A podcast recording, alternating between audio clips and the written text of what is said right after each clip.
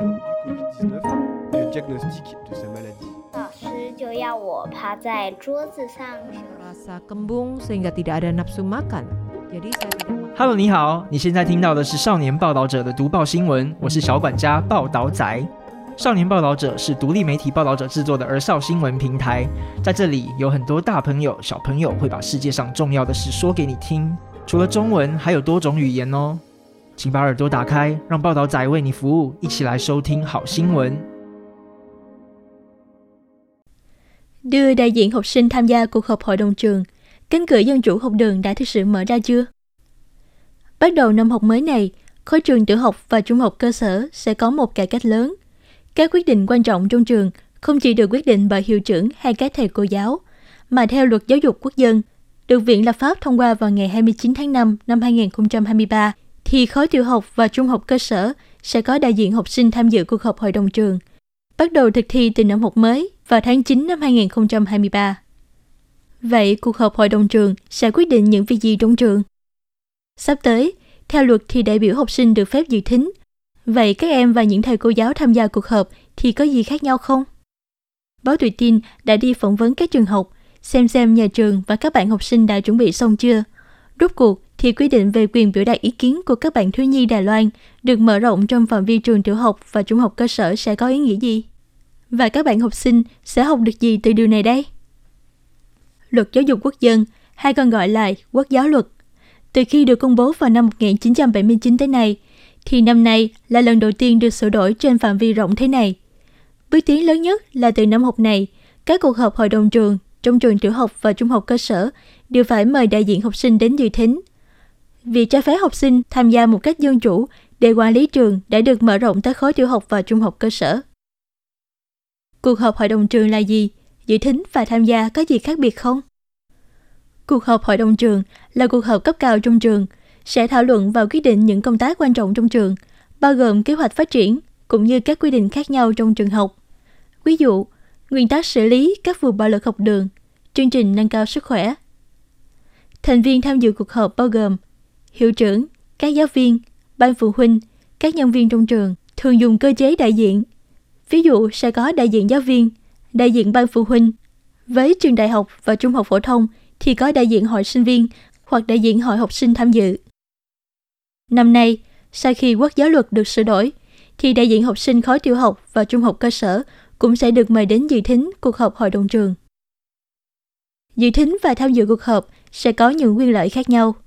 Dự thính thì chỉ có quyền ngồi nghe, quyền phát biểu. Còn tham dự thì có quyền đưa ra các đề xuất và quyền biểu quyết. Nhìn lại lịch sử dân chủ trong quản lý nhà trường ở Đài Loan, năm 2005, luật đại học đã được sửa đổi, cho phép đại diện sinh viên tham dự các cuộc họp hội đồng trường với số lượng không được ít hơn 10% thành viên cuộc họp, đặt một dấu mốc quan trọng trong việc sinh viên chính thức tham gia dân chủ học đường.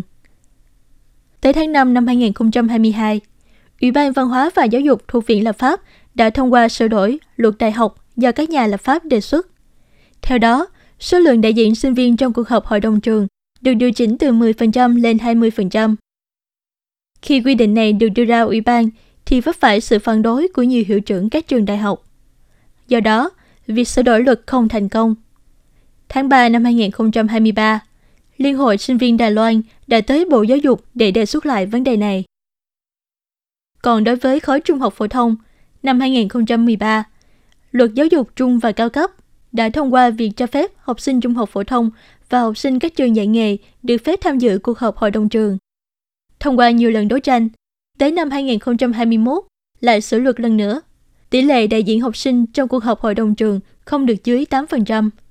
Lần này, sau khi quốc giáo luật được sửa đổi, đại diện học sinh được đưa vào cuộc họp hội đồng trường đã mở rộng tới các khối tiểu học và trung học cơ sở, hoàn thiện quyền tham gia quản lý trường học của các học sinh tất cả các cấp ở Đài Loan. Trọng tâm của luật mới nâng cao quyền khiếu nại và bày tỏ ý kiến của học sinh. Ngoài việc cho phép học sinh dự thính cuộc họp hội đồng trường, lần sửa đổi quốc giáo luật này có nhiều quy định đẩy mạnh quyền lợi của học sinh, như việc học sinh được phép bày tỏ ý kiến thông qua hòm thư hiệu trưởng, cũng có thêm nhiều biện pháp cứu trợ hành chính. Căn cứ vào biên bản giải thích số 784 của Hội nghị thẩm phán, khi học sinh thấy quyền lợi của mình bị nhà trường xâm phạm, thì có thể căn cứ theo quy định của pháp luật để thực hiện các biện pháp cứu trợ hành chính như khiếu nại, khiếu nại lần hai, vân vân. Nhưng trong bản quốc giáo luật do Viện Hành Chính đề xuất trước kia, thì việc khiếu nại hay khiếu nại lần hai phải do phụ huynh đứng ra đại diện. Nếu ý kiến của phụ huynh và học sinh không đồng nhất, thì học sinh khó có thể tự tiến hành khiếu nại. Cuối cùng, theo quy định được thông qua, thì đổi thời gian khiếu nại trong quốc giáo luật từ 30 ngày thành 40 ngày. Đồng thời, thông qua một nghị quyết kèm theo, yêu cầu Bộ Giáo dục thiết lập hồn thư hiệu trưởng, bảo đảm hồ sơ được thiết lập, theo dõi và quản lý, đảm bảo quyền bày tỏ ý kiến của thiếu nhi. Ngoài ra, lần sửa đổi này còn bao gồm việc cung cấp giáo viên tại chỗ, dạy học một cách linh hoạt, chi phí cho các nhân viên giáo dục phải được cấp riêng theo từng dự án, cho phép tổ chức hành chính của các trường có nhiều không gian hơn để điều chỉnh một cách linh hoạt. Tình hình thực tế tại các trường thiếu đồng bộ, tiến độ thực hiện của các huyện thị không đồng nhất. Do hướng dẫn thực thi quốc giáo luật chưa được đưa ra, luật mới chỉ yêu cầu đại diện của học sinh dự thính cuộc họp hội đồng trường, chứ chưa quy định tỷ lệ học sinh trong các cuộc họp, cũng không quy định việc lựa chọn đại diện học sinh. Nên sau khi khai giảng, các trường tiểu học và trung học cơ sở cũng chưa nắm rõ phải triển khai quy định mới như thế nào, phương hướng ra làm sao. Trước khi sửa luật, có nhiều trường đã thiết lập hội học sinh tự quản, thử để cho các em học cách biểu đạt ý kiến của mình. Cũng có trường vẫn còn đang nghe ngóng, chờ xem kết hợp lý để hòa hợp việc đưa học sinh tham gia họp hội đồng với việc vận hành trường học. Ông Trường Hậu Tuấn, Chủ tịch Liên đoàn Giáo viên Toàn quốc cho rằng, Bộ Giáo dục cần phải đưa ra các giải pháp đồng bộ. Nếu không, thì sẽ gặp phải rất nhiều khó khăn khi thực thi quy định mới. Ông Lâm Minh Dụ, Thứ trưởng Bộ Giáo dục cho hay, quy định này chủ yếu chú trọng đến quyền bày tỏ ý kiến của thiếu nhi là một ý tưởng rất tân tiến. Cho nên, các trường cần phải tuân thủ và thực thi. Dù không có quyền biểu quyết, nhưng việc dự thính phải được tiến hành để cho học sinh được tham gia thảo luận về các quyết định quan trọng của nhà trường. Đối với việc làm thế nào để quyết định tính đại diện và số lượng học sinh tham gia, thì Bộ Giáo dục sẽ phối hợp với chính quyền địa phương để từng bước thực hiện tinh thần của quy định, đồng thời hỗ trợ các trường học thực hiện. Trung ương không công bố phải thực hiện như thế nào. Tốc độ thực hiện của Sở Giáo dục các địa phương không giống nhau. Sở Giáo dục thành phố Cao Hùng đang biên soạn. Những điều cần lưu ý khi tiến hành họp hội đồng ở các trường tiểu học, trung học cơ sở thành phố Cao Hùng để các trường có căn cứ tham khảo. Không chỉ thế, trước khi biên soạn xong, Sở đã yêu cầu các trường tiểu học, trung học cơ sở phải tiến hành mời học sinh dự thính cuộc họp hội đồng từ năm học 2023. Còn với việc lựa chọn đại diện học sinh, thì nếu trường có các hội, nhóm học sinh tự quản, thì có thể ưu tiên mời đại diện các hội, nhóm học sinh tự quản này. Trọng tâm của quy định là việc tham gia của học sinh. Ông Hoàng Cự Vĩ, trưởng phòng giáo dục bậc trung thuộc Sở Giáo dục thành phố Đài Bắc cho biết, trước mắt đã tìm hiểu tình hình thực thi của các trường. Có không ít các trường trung học cơ sở đã lấy ý kiến lớp trưởng các lớp về việc chỉ thính hội đồng hoặc bầu chọn đại diện học sinh từ lớp trưởng các lớp. Bên cạnh đó, còn một cách nữa là nếu như cuộc họp hội đồng có thảo luận liên quan tới khối lớp 9 thì sẽ lựa chọn đại diện từ các học sinh lớp 9. Tuy nhà trường mời giữ thính, nhưng học sinh có thể căn cứ vào ý muốn của mình mà quyết định nhận lời hay từ chối. Quy định trong luật mới cho các trường tiểu học và trung học cơ sở được phép thực hiện một cách linh động, chủ yếu mong các em được tham gia thảo luận công khai từ nhỏ nên không hạn chế về hình thức. Ông Hà Úy Từ, luật sư, Phó Chủ tịch Hội Dân chủ Thanh niên Đài Loan chia sẻ rằng nên thực hiện trước đã, sau này sẽ suy nghĩ làm thế nào để cải tiến tốt hơn sau. Luật cũng để cho các trường tiểu học, trung học cơ sở có không gian tự do phát huy, nên có thể có nhiều trường còn đang nghe ngóng tình hình rồi mới đi vào thực hiện. Không ít trường đã giúp học sinh thành lập hội học sinh, giúp các em có thể trải nghiệm tham gia dân chủ. Ví dụ như trường Trung học cơ sở Tân Trang, thành phố Đài Bắc. Từ năm 2018, mỗi niên khóa đều trợ giúp học sinh lớp 8 niên khóa đó thành lập hội học sinh tự quản. Tiếng lòng của các em học sinh tiểu học Hy vọng các thầy cô hướng dẫn cho chúng em cách tham gia cuộc họp. Tháng 9 vừa khai giảng, em Quách Khả Hàm, học sinh lớp 6 trường tiểu học Hành An, thành phố Đài Bắc. Tuy không hiểu rõ họp hội đồng trường là như thế nào, nhưng khi lên lớp, các thầy cô của em đã bắt đầu hỏi ý kiến xem có học sinh nào trong lớp tự nguyện tham gia, rồi từ đó chọn ra đại diện học sinh dự thính cuộc họp hội đồng trường. Khi được hỏi có tự nguyện tham gia hay không, Quách Khả Hàm đã trả lời một cách gượng gùng. Bản thân em chưa chuẩn bị đủ tinh thần để đứng trước nhiều người lớn như vậy. Em sợ mình sẽ nói sai mất.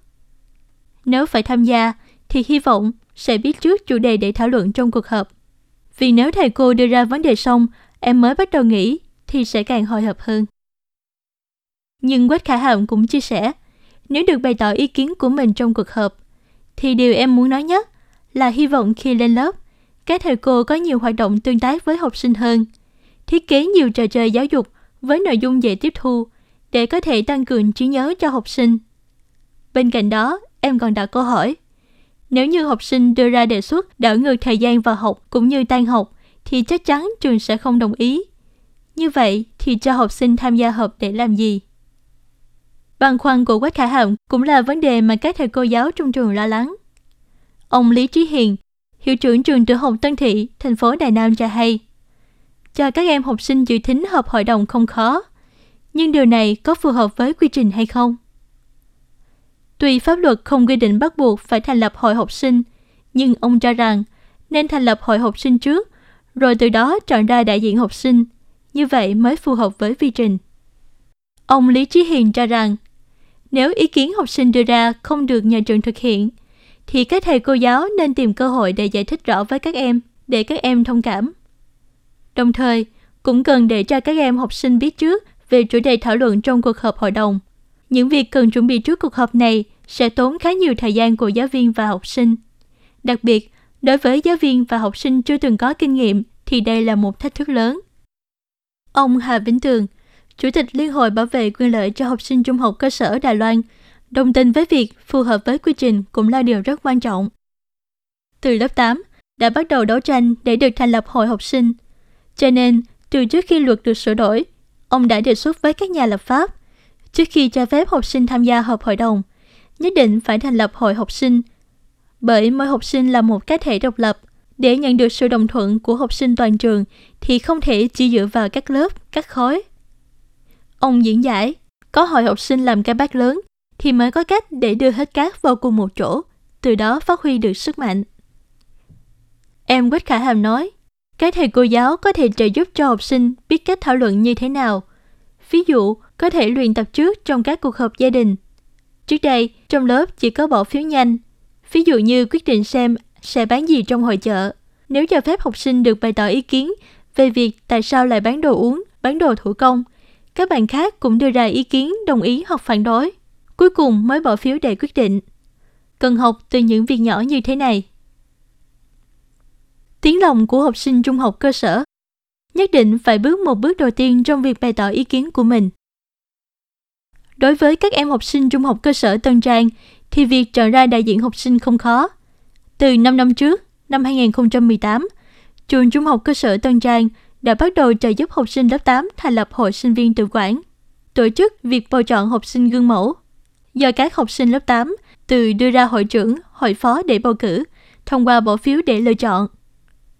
Ông Ngô Sùng Vinh, trưởng phòng giáo vụ trường trung học cơ sở Tân Trang chia sẻ, mời học sinh dự thính cuộc họp hội đồng trường rất dễ. Ngược lại, cần phải tính đến việc bản thân em học sinh đó có đủ năng lực, thời gian tham gia, cũng như việc phụ huynh có muốn con em mình tham gia hay không.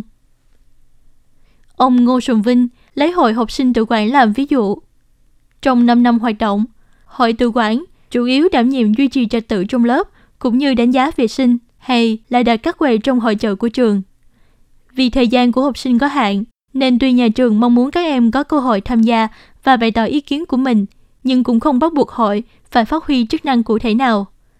Tương tự như vậy, với việc tham gia họp hội đồng, cũng không kỳ vọng lý tưởng cao quý nào, chỉ cần trong quá trình tham gia, học sinh có thể học được điều gì đó, hoặc hiểu được nguyên nhân trường quyết định làm như thế là được. Em Thái Gia Ân, học sinh lớp 9 trường trung học cơ sở Tân Trang, đang đảm nhiệm vị trí cán bộ của hội học sinh tự quản, đồng thời tham gia cả hội quản lý phục trang của học sinh.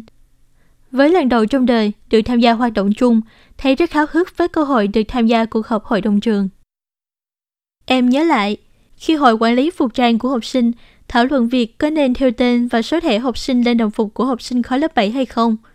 Lúc đầu run tới mức không dám phát biểu. cho tới khi thầy cô đưa micro trước mặt, thì mới lấy hết dũng khí để nói ra lý do không tán thành theo tên trên đồng phục. Có điều, em thấy lý do các bạn khác tán thành là vì sợ học sinh ra ngoài nhờ có chuyện gì thì có tên và số thẻ học sinh trên đồng phục, có thể liên hệ với phụ huynh và thầy cô trong trường. Em tìm hiểu ý kiến của tất cả mọi người, đến cuối cùng thì thay đổi ý kiến, tán thành việc thiêu tên trên đồng phục. Trước đây, ở trong lớp, em chỉ quản lý mình cho tốt, học bài chăm chỉ. Sau này mới phát hiện ra, biết cách trình bày ý kiến của mình, lắng nghe ý kiến của người khác cũng rất quan trọng. Thái Gia Ân thừa nhận, bởi cuộc họp hội đồng trường có nhiều nội dung thảo luận hơn, nên em không chắc mình có khả năng hiểu hết được hay không. Tuy vậy, em vẫn muốn nắm lấy cơ hội tham gia này. Nhưng trước khi tham gia, em hy vọng thầy cô trong trường cũng sẽ trợ giúp các em hiểu thêm về nội dung họp hội đồng trường, giống như ngày xưa trợ giúp các em học cách vận hành hội học sinh tự quản. Điểm đáng chú ý Lựa chọn đại diện học sinh như thế nào? Tham gia các nội dung thảo luận gì? Đối với việc được tham gia cuộc họp hội đồng trường trong tương lai, trường Tâm Du rất muốn được thử sức, đồng thời quan tâm việc lựa chọn ra đại diện học sinh. Việc đầu tiên em muốn đề xuất tới nhà trường là cho dù cán bộ của hội học sinh tự quản hay là đại diện học sinh dự thính họp hội đồng, hy vọng sẽ mở cửa cho càng nhiều học sinh muốn tham gia càng tốt, chứ không chỉ đơn thuần chọn trong số các học sinh gương mẫu. Có một số bạn học sinh gương mẫu không muốn tham gia, nên để cơ hội này cho các bạn học sinh nhiệt tình tham gia các hoạt động chung. Học sinh dự thính họp hội đồng nên bắt đầu với những nội dung có liên quan tới chính các em học sinh. Ông Ngô Sùng Vinh cho biết, nếu chỉ gọi học sinh tới ký tên có mặt hoặc đóng dấu thì không có ý nghĩa gì cả. Đặc biệt là khi ngay cả giáo viên cũng chưa chắc đã nắm rõ công việc cụ thể của các phòng ban trong trường, huống chi là học sinh. Do đó, việc tham gia cuộc họp hội đồng nên bắt đầu từ những nội dung mà học sinh có thể nắm được. Như thế này thì việc tham gia mới có ý nghĩa thực tế.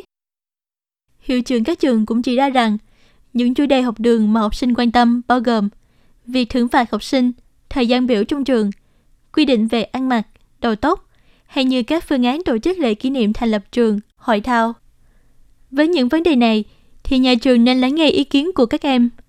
Hiệu trưởng trường tiểu học Bắc Ái, thành phố Đài Bắc, Trần Thuần Hòa cho biết, trước khi cho phép học sinh dự thính họp hội đồng, thì đã cho đại diện học sinh tham gia hội thưởng phạt và hội quản lý phục trang của nhà trường. Trước mắt, các hội nhóm cho phép học sinh tiểu học và trung học cơ sở tham gia chủ yếu có liên quan tới trang phục và bữa ăn trưa. Sở Giáo dục các địa phương đều có phương án thực thi của mình. Số lượng đại diện học sinh ở các nơi cũng khác nhau. Theo chia sẻ của nhân viên các trường, do phục trang có liên quan tới các nội dung có liên quan tới cơ chế công lý và các tội lỗi quá khứ, nên nhận được nhiều sự quan tâm từ đơn vị quản lý giáo dục. Nên các trường thường lấy số đại diện học sinh từ hội quản lý phục trang chiếm 1 phần tư tổng số đại diện học sinh trở lên. Phương thức lựa chọn đại diện học sinh cũng sẽ có sự khác biệt giữa các trường. Trường học ở Cao Hùng yêu cầu đại diện học sinh phải có sự đồng ý của người đại diện pháp nhân. Còn cách chọn thì tùy vào các trường quyết định. Ví dụ, thành viên hội buổi trưa của trường trung học cơ sở Ngũ Phúc là do học sinh tự bầu chọn. Tham gia dân chủ học đường sẽ giúp học sinh học được gì? Bài học 1. Hiểu được cách vận hành của dân chủ. Dự thính là cách trung hòa nhất.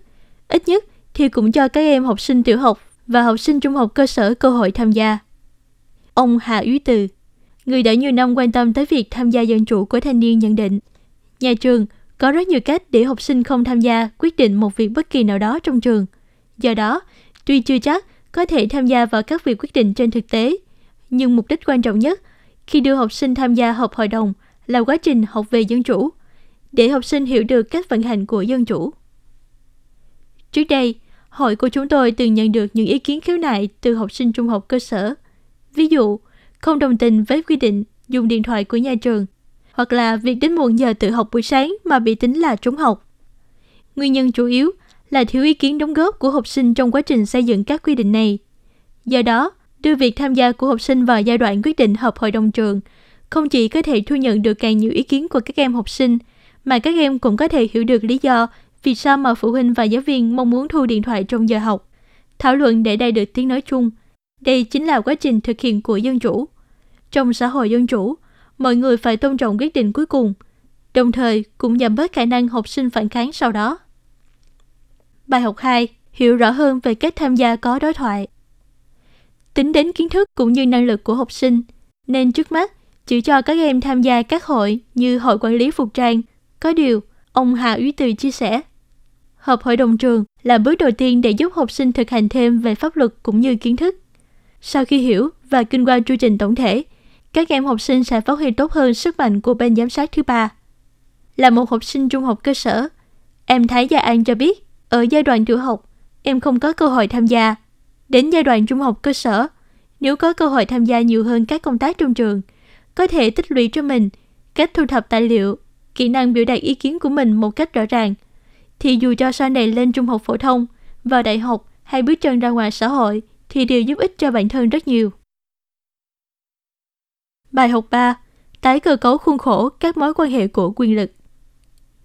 Ông Ngô Luật Đức, nghiên cứu sinh sau tiến sĩ khoa luật của trường Đại học Phù Nhân, người từng thúc đẩy luật giáo dục trung và cao cấp, ủng hộ học sinh trung học cơ sở tham gia cuộc họp hội đồng trường, thành lập hội học sinh.